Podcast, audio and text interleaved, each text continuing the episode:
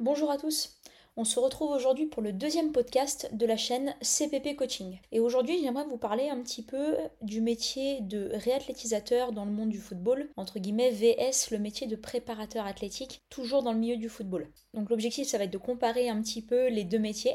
Donc on va d'abord les définir, on va définir ce que c'est que la réathlétisation, le métier de réathlétisateur. On fera ensuite la même chose pour la préparation athlétique pour bien différencier les deux et comprendre que ce sont deux métiers quand même relativement différents. On parlera ensuite donc des missions de chacun, notamment au sein d'un club. On verra ensuite donc comment les atteindre, quelles sont les études, les stages qu'on peut effectuer pour atteindre notre objectif. On verra s'il existe potentiellement un meilleur métier qu'un autre. Vous verrez que ce sera souvent relié à vos objectifs, mais l'idée c'est de montrer que le métier de réathlétisateur, il est quand même très souvent sous-estimé par rapport au métier de préparateur physique, tout simplement parce qu'il est peu connu, et vous verrez pourquoi. Ensuite, on exposera directement les avantages et les inconvénients pour chacun des métiers, afin que ça puisse vous permettre à la fin du coup de faire un bilan et peut-être de vous donner envie de faire de la réathlétisation ou au contraire de consolider votre choix dans le fait de devenir préparateur athlétique. Donc on va commencer par donner une définition de ce qu'est, de ce qu'est la réathlétisation. La réathlétisation, elle se définit comme la période de travail intervenant à la fin de la rééducation, marquée généralement par la reprise de course, ayant pour but de réhabiliter le sportif suite à une blessure sur les aspects athlétiques et mentaux liés à son activité sportive, afin d'assurer un retour optimal à l'entraînement et en compétition. Le réathlétisateur possède un lien étroit avec le staff médical. Donc ça c'est pour la définition de la réathlétisation et on y reviendra plus précisément quand on définira les missions. Maintenant je vais vous donner une définition de la préparation athlétique en football. Donc la préparation athlétique ce serait l'ensemble des moyens mis en place par le préparateur athlétique en lien avec son staff pour développer les qualités athlétiques, avec du travail principalement sur terrain et en salle de musculation, développer les qualités athlétiques des joueurs au service de la performance en football, mais aussi de la prévention des blessures tout au long de la saison. Le préparateur athlétique possède un lien étroit avec le staff technique, les entraîneurs, les entraîneurs adjoints, les entraîneurs des gardiens, etc.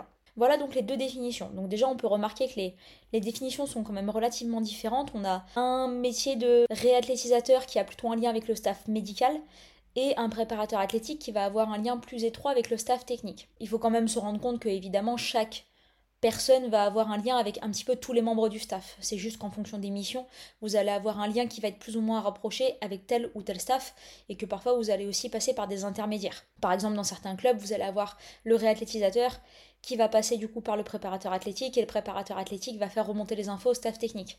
Dans certains staffs, c'est le réathlétisateur qui va communiquer directement avec le staff technique et dans d'autres clubs, c'est le médecin qui donne les infos au réathlétisateur et qui communique ensuite avec le coach. Donc en fait, vous allez avoir plusieurs, euh, plusieurs types de communication différentes. Et ça, ça va vraiment dépendre des clubs. Donc maintenant qu'on a donné une définition, on va aller un petit peu plus loin en donnant plus exactement les missions de chacun de ces différents métiers. Si on prend donc le métier de préparateur athlétique. Donc on a dit que le préparateur athlétique, son objectif c'était d'utiliser tous les moyens qu'il avait à sa disposition pour développer les qualités athlétiques des joueurs. Donc le préparateur athlétique, son premier objectif c'est la performance. Lui ce qu'il veut c'est que ses joueurs soient performants sur le terrain. Donc ça va être principalement développer les qualités de force, de vitesse, d'endurance, de souplesse, de coordination par tous les moyens qui s'imposent. Donc on aura essentiellement du travail terrain, mais maintenant ça devient de plus en plus développé dans le foot qu'on a accès à une salle de musculation et à au moins un temps dans la semaine où on peut développer le travail en salle de musculation avec les joueurs. En fonction du club dans lequel vous serez, vous aurez plus ou moins de possibilités d'accès à du matériel de haut niveau et de moyens et évidemment de temps, mais c'est quand même de plus en plus répandu. Du coup, ça ce sera le premier objectif réellement du préparateur athlétique on va en trouver un second qui est euh, parfois peut-être même plus important que le premier dû au fait que euh, les blessures euh, peuvent être extrêmement impactantes pour le staff, mais du coup c'est évidemment la prévention des blessures. Ce qu'on entend par la prévention des blessures, c'est la capacité euh, d'avoir tout son groupe à disposition sur la plus grande partie de la saison. Un joueur qui est blessé, c'est un joueur qui ne s'entraîne pas. Un joueur qui ne s'entraîne pas, c'est un joueur qui n'est pas accessible au week-end. Et un joueur qui n'est pas accessible au week-end, c'est une contrainte potentiellement pour le coach dans les choix qu'il a à faire. Donc on remet très souvent cette responsabilité sur le préparateur athlétique. Le fait est que si on observe un petit peu la quantité de travail qu'a le préparateur athlétique en séance, on va remarquer souvent qu'on aura du coup l'échauffement en main, donc ça va durer entre 10 et 15 minutes, qui sera effectué soit de manière dissociée, associée, intégrée, ça après c'est au choix en fonction du préparateur athlétique ou du, du staff. Ensuite, on aura une partie athlétique dans la séance qui là va durer entre 15 et 40 minutes en fonction de ce qui est développé. Et ensuite, tout le reste de la séance, ce sera dans les mains du coach. Et c'est une partie sur laquelle le préparateur athlétique n'a pas forcément accès, dans le sens où il est au courant de ce qui est fait, mais il n'a pas la main dessus. Donc en fait, il n'est pas il n'aura pas la possibilité forcément de guider le coach en disant bon bah voilà si jamais tu parles là-dessus sur telle thématique on sera plus axé force plus axé endurance intensité, etc. En général, la discussion sera possible, mais le coach, il va avoir sa programmation, sa planification, et, du coup, il va mettre en place ses exercices en fonction de sa planification. Donc quand on parle de charge d'entraînement, certes, elle est définie et contrôlée par le préparateur athlétique, mais euh, elle n'est pas 100% contrôlée, 100% programmée, puisque du coup le coach a vraiment sa part, euh, sa part dans la séance de par les exercices qu'il effectue. C'est son choix à lui et ça va forcément avoir un impact athlétique sur les joueurs, puisque même si c'est pas du travail athlétique à proprement parler, chaque exercice que vous ferez aura une partie à composante athlétique, une composante technique, tactique, qui sera plus ou moins prononcée. Donc cette partie de prévention des blessures, elle est extrêmement complexe à gérer et c'est là, on va dire, le plus gros, la plus grosse qualité que doit avoir un préparateur athlétique, c'est cette capacité à s'adapter en fonction euh, de son staff. Vous allez avoir des coachs qui vont être, euh, qui vont être extrêmement dans l'intensité, dans la recherche d'intensité tout le temps. Et à ce moment-là, bah, le préparateur athlétique va devoir s'adapter sur son contenu à lui euh, bah, pour éviter de mettre les joueurs dans une charge d'entraînement trop importante. Et en fait, vous remarquerez très souvent que euh, c'est souvent le préparateur athlétique qui s'adapte. C'est-à-dire que c'est lui qui aimerait mettre en place euh, de la force, de la vitesse à des moments spécifiques donnés. Mais parfois, c'est pas en corrélation avec les, thématiques ou ce que va faire le coach principal. Et du coup, pour, euh, pour bien contrôler cette charge d'entraînement et pour éviter la blessure, eh ben, on va être obligé d'adapter le contenu qui sera effectué du coup sur le terrain et en salle de musculation. Donc il peut y avoir un côté assez frustrant quand on est préparateur athlétique, mais en général, on, on s'y retrouve quand on a un bon lien avec son staff technique et puis on a l'attrait du coup de la compétition qui est vraiment euh, en général le point qui dissocie le métier de préparateur athlétique et du réathlétisateur, c'est que ce qui fait vibrer un peu euh, les préparateurs athlétiques, c'est la volonté du coup d'avoir accès à la compétition. Euh, quand vous êtes sur le banc de touche, que vous vivez vraiment l'instant de victoire, de défaite avec votre équipe, c'est quelque chose qu'on connaît moins quand on est réathlétisateur et j'y reviendrai juste après. Donc voilà grosso modo pour pour les missions euh, du préparateur athlétique. Maintenant, si on doit donner les missions un petit peu du réathlétisateur, donc comme je l'ai dit, le réathlétisateur, il va intervenir juste après la phase de rééducation. Donc euh, le kiné va travailler en premier avec le joueur blessé, il va faire en sorte de réduire les douleurs, les œdèmes, les inflammations, de rétablir les amplitudes. Et une fois qu'on aura la capacité de courir dans l'axe, le réathlétisateur va prendre le relais. Alors en général, on a toujours un travail euh, en binôme qui s'effectue, c'est-à-dire qu'on n'est pas à 100% avec le réathlé euh, au début, on garde une partie quand même avec le kiné, et en fonction des blessures, ça peut même arriver que jusqu'au bout de la réathlétisation, on garde un lien étroit avec le kiné sur certains aspects. Donc l'objectif du réathlétisateur, c'est vraiment de, de réhabiliter le sportif sur tous les aspects athlétiques liés à son activité physique. Et du coup, on va d'abord en premier lieu prendre en compte tout ce qui est spécifique à la pathologie. Le réathlétisateur, sa plus grande compétence, contrairement au préparateur athlétique, c'est son, adaptabilité, pardon, vis-à-vis de la blessure à laquelle il va devoir faire face. L'adaptabilité du préparateur athlétique, comme je le disais tout à l'heure, c'était plus l'adaptabilité par rapport au contenu de séance qui sera proposé par le coach par rapport à sa planification, ses objectifs, la compétition le réathlétisateur il va s'adapter en premier lieu par rapport à la blessure de son sportif. Si j'ai un ligament croisé, si j'ai une entorse de cheville, si j'ai une lésion myoaponeurotique des ischio-jambiers, je n'adapte pas du tout ma réathlétisation de la même manière en fonction de ces trois pathologies. Donc ça, c'est un premier point. Ça veut dire que si vous voulez vous engager dans la réathlée, vous devez avoir des connaissances anatomiques et physiologiques qui sont plus poussées que pour le préparateur athlétique, même si, attention, hein, quand on est préparateur athlétique, c'est extrêmement important d'avoir des connaissances anatomiques, mais on va dire qu'elles s'appliquent dans différents contextes. Pour un réathlétisateur, c'est absolument essentiel parce que c'est ce qui va définir votre planification euh, bah, pour la réathlétisation du, euh, du premier jour jusqu'à la fin de la réathlée. Du coup, une fois que vous avez identifié les principaux paramètres liés à la blessure, vous allez ensuite identifier tous euh, les aspects liés à l'activité sportive. Donc nous, on est aujourd'hui sur le football, donc c'est très important de faire une analyse de l'activité, notamment si on ne connaît pas beaucoup le sport parce qu'on n'a pas trop pratiqué le foot, on doit savoir quels sont les paramètres biomécaniques, physiologiques, quelles sont les qualités athlétiques impliquées dans le football, puisque du coup l'objectif c'est vraiment de faire une réhabilitation qui est spécifique vis-à-vis du foot. Contrairement à l'aspect de la rééducation qui, a un objectif plus général, c'est-à-dire qu'on ne fait pas forcément une rééducation qui est adaptée aux footballeurs, même si ça peut arriver qu'on propose des contenus qui soient relativement en lien, mais sur la rééducation, on va surtout avoir vraiment cet objectif très général euh, de diminuer les douleurs, les inflammations et de faire en sorte que le sportif puisse recourir. Et là ensuite, on passe vraiment sur cette phase de réathlétisation où là, le but ultime, c'est de faire en sorte de réentraîner notre footballeur. On rééduque plus simplement un sportif, on réentraîne un footballeur à pratiquer son activité. Donc le réathlétisateur, il va avoir en charge toute la programmation des séances de réathlétisation, toutes les thématiques euh, à travailler et il va avoir en charge son sportif en général euh, tous les jours. Si vous êtes dans un club de haut niveau ou si vous êtes dans un club amateur, en tout cas à chaque fois que vous aurez une séance d'entraînement, vous aurez vos sportifs en réathlétisation en séance. Sur des séances qui vont durer en général entre une demi-heure et deux heures, parfois deux heures et demie, trois heures. Ça après ce sera vraiment à mettre en lien avec le contexte. Donc le réathlétisateur, il a un lien qui est beaucoup plus étroit avec le staff médical puisque c'est le médecin du sport qui va hum, donner les feux verts pour euh, passer les différentes étapes et pour être en capacité par exemple de reprendre la course, de reprendre les changements de direction, de reprendre les appuis, de reprendre les sauts. On a beaucoup d'étapes de validation à faire valider avec le staff médical. Comme je le disais tout à l'heure, on reste évidemment en lien avec les kinés et vu que les kinés ont eu les sportifs en général pendant toute la première partie avant la réathlétisation, c'est bien de garder un lien avec eux et d'échanger sur euh, notamment euh, voilà ce qu'ils ont travaillé eux et est-ce que eux ils estiment que le sportif potentiellement peut être prêt à reprendre euh, certaines parties de l'activité. Donc le réathlétisateur, une fois qu'il a terminé, on va dire ses, séances avec son sportif, son objectif, c'est de faire un point avec le staff médical et ensuite de remonter au staff technique pour donner une durée d'indisponibilité, mais surtout une date de retour possible avec le groupe. Ça, c'est ce qui va intéresser à 100% euh, l'entraîneur, beaucoup plus que de savoir forcément comment le sportif euh, va.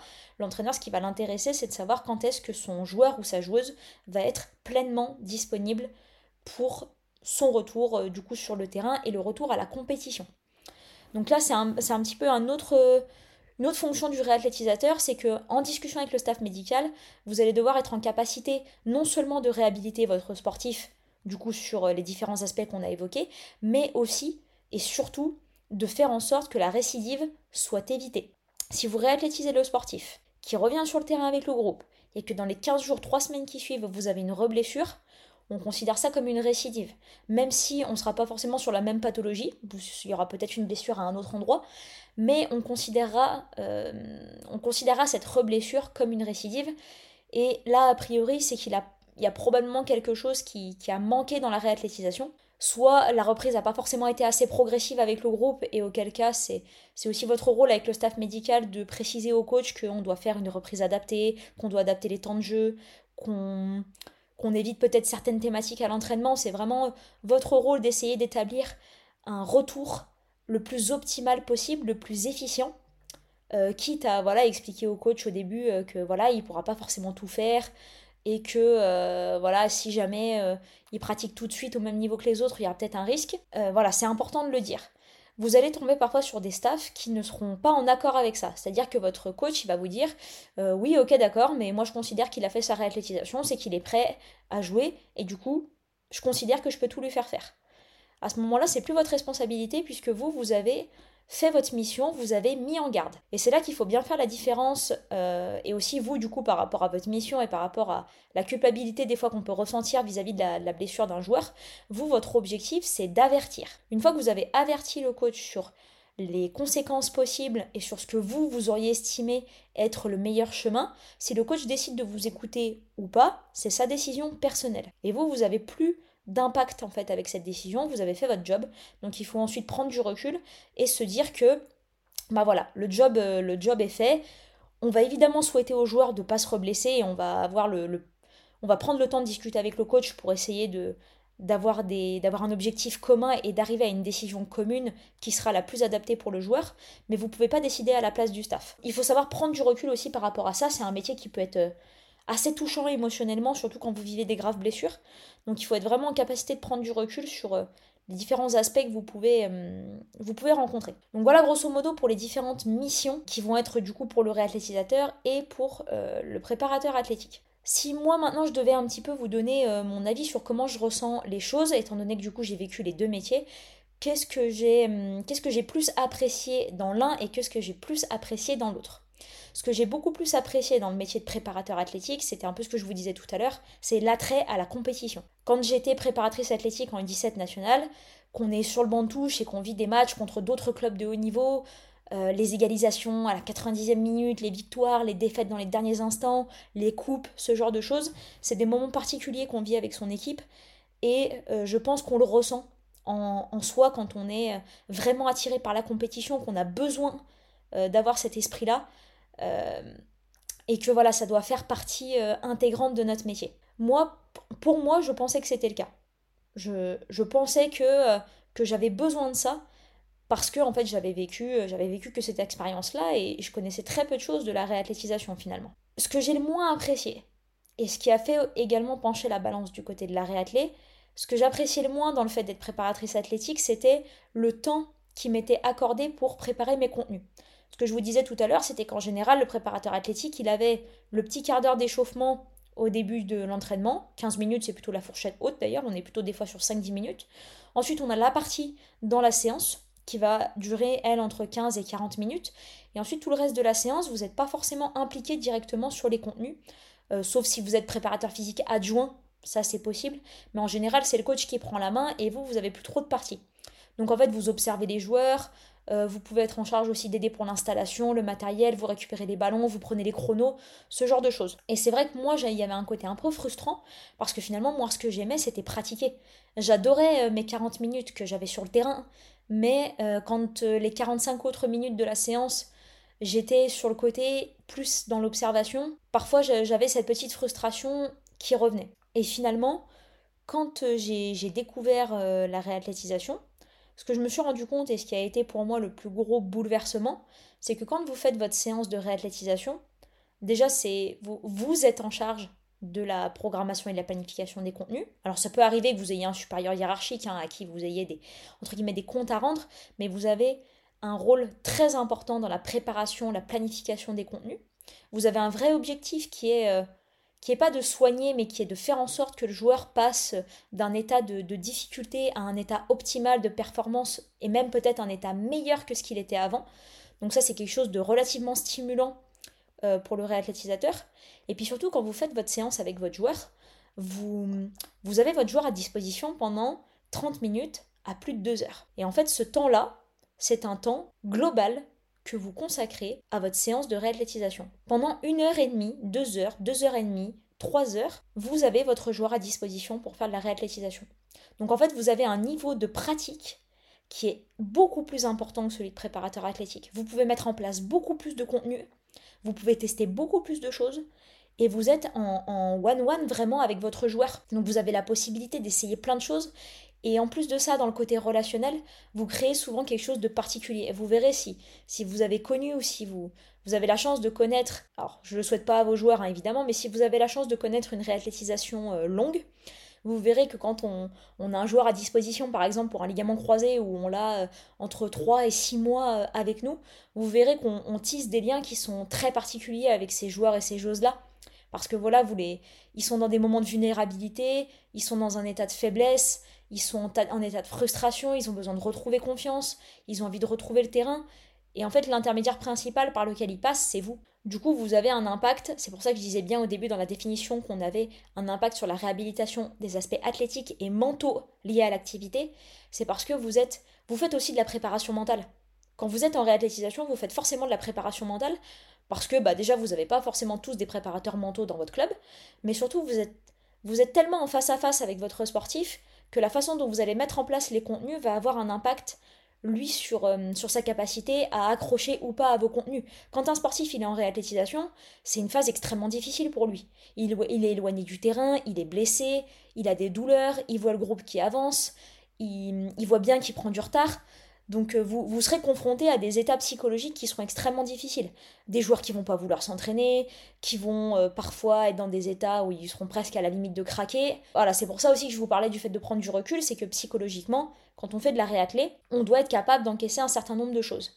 Et moi, c'est un côté que j'ai trouvé extrêmement stimulant, parce que moi, dans ma pédagogie, j'ai J'aime beaucoup ce côté empathique et compatissant avec le joueur et être me sentir en capacité de lui redonner confiance et lui dire qu'il allait y arriver et de sentir que ça fonctionnait et euh, de le revoir six mois plus tard rejouer avec le groupe à un meilleur niveau qu'avant, pour moi c'était plus important que euh, une victoire en compétition. Maintenant je vous dis ça, c'était mon ressenti personnel. Ce sera pas le même ressenti pour tout le monde et d'ailleurs j'en ai discuté avec énormément de préparateurs athlétiques. Euh, voilà, il y en a beaucoup pour qui la réathlétisation, c'est satisfaisant, mais euh, ces personnes-là, elles ont besoin de se retrouver avec le groupe pour s'exprimer. Et c'est tout à fait OK. Moi, l'objectif de ce podcast, c'est que vous soyez en capacité de connaître euh, les, les dessous et tous les côtés des deux métiers. Et aussi de vous inciter, si vous en avez la possibilité dans votre parcours, euh, pas d'identifier, de, d'essayer les deux. Vous verrez quand on est dans, nos études, on a pas mal de stages à faire, ou en plus on adore nous refiler des tas de missions. Donc moi je vous incite, si vous avez la possibilité, sur euh, peut-être deux années, d'avoir des missions un peu liées avec la, euh, en lien avec la réathlétisation et d'autres missions en lien avec la préparation athlétique. Et que vous ayez vraiment la, capacité de vous faire une idée en ayant testé les deux et de voir euh, quelle est entre guillemets la, chose bah, qui vous fait le, le plus vibrer mais voilà, de laisser une chance à ce métier de, de réathlétisateur qui, je sais, est peu connu. C'était, moi, c'est vraiment l'objectif de ce, du coup, de ce podcast, c'est qu'en fait, sur la réathlétisation, on trouve pas grand-chose. Et même dans les études, hein, dans les études, je vais en parler juste après, on ne trouve pas forcément euh, beaucoup de contenu euh, qui nous stimule pour nous donner envie de faire ce métier.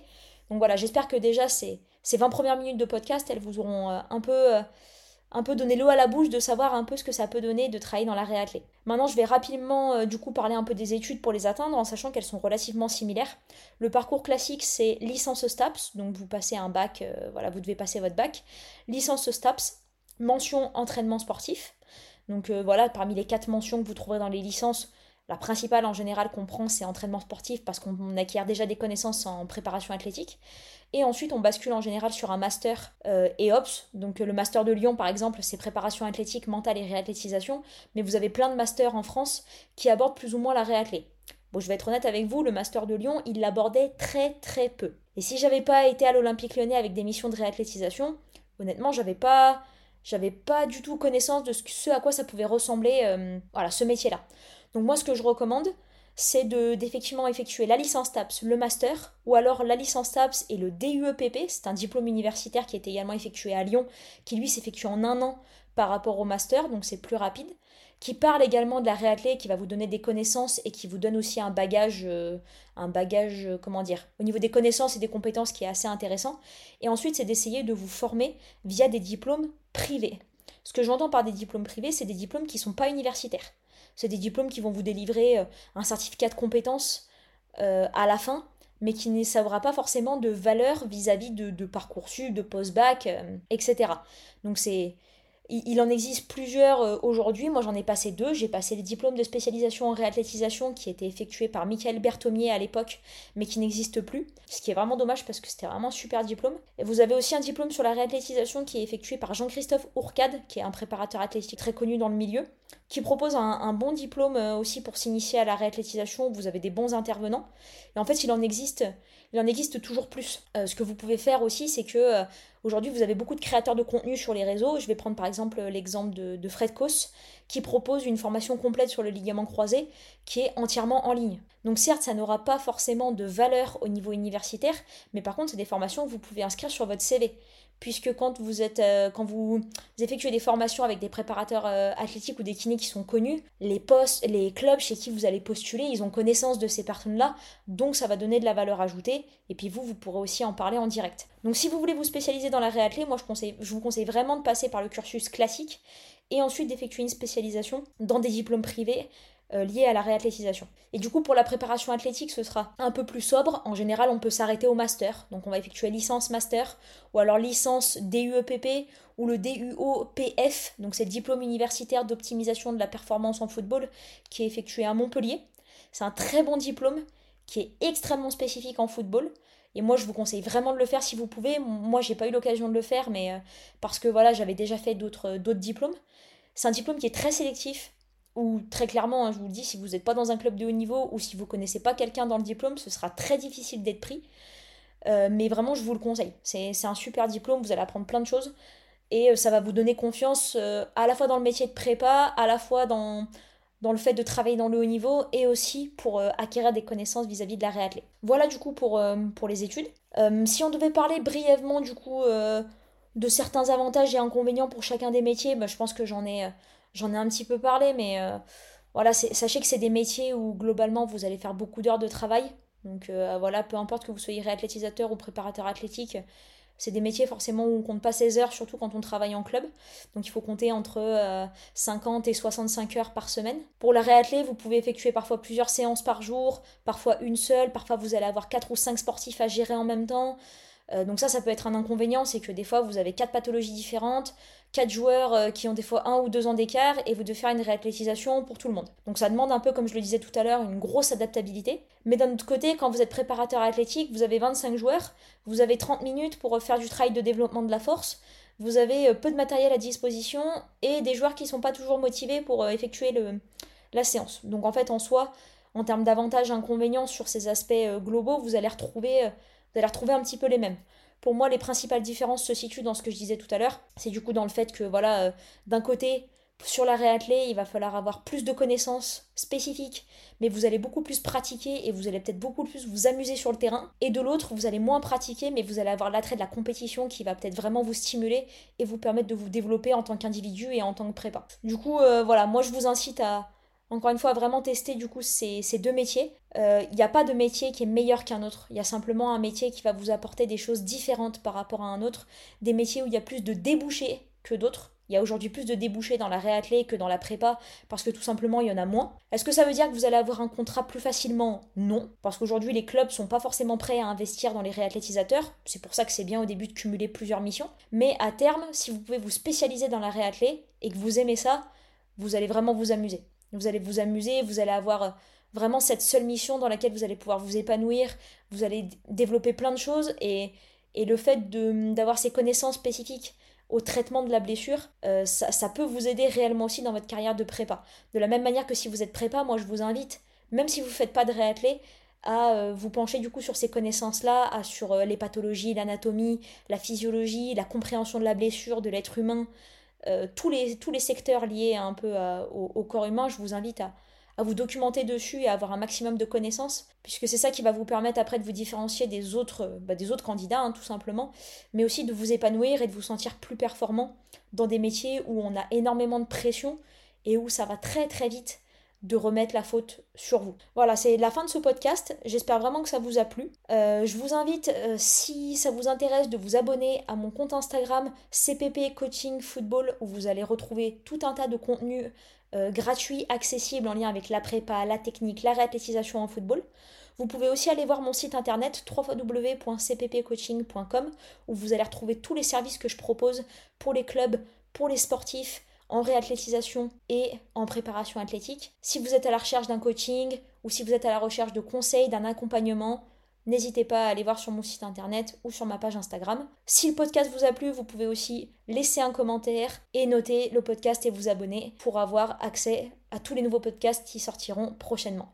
Merci à tous et à bientôt.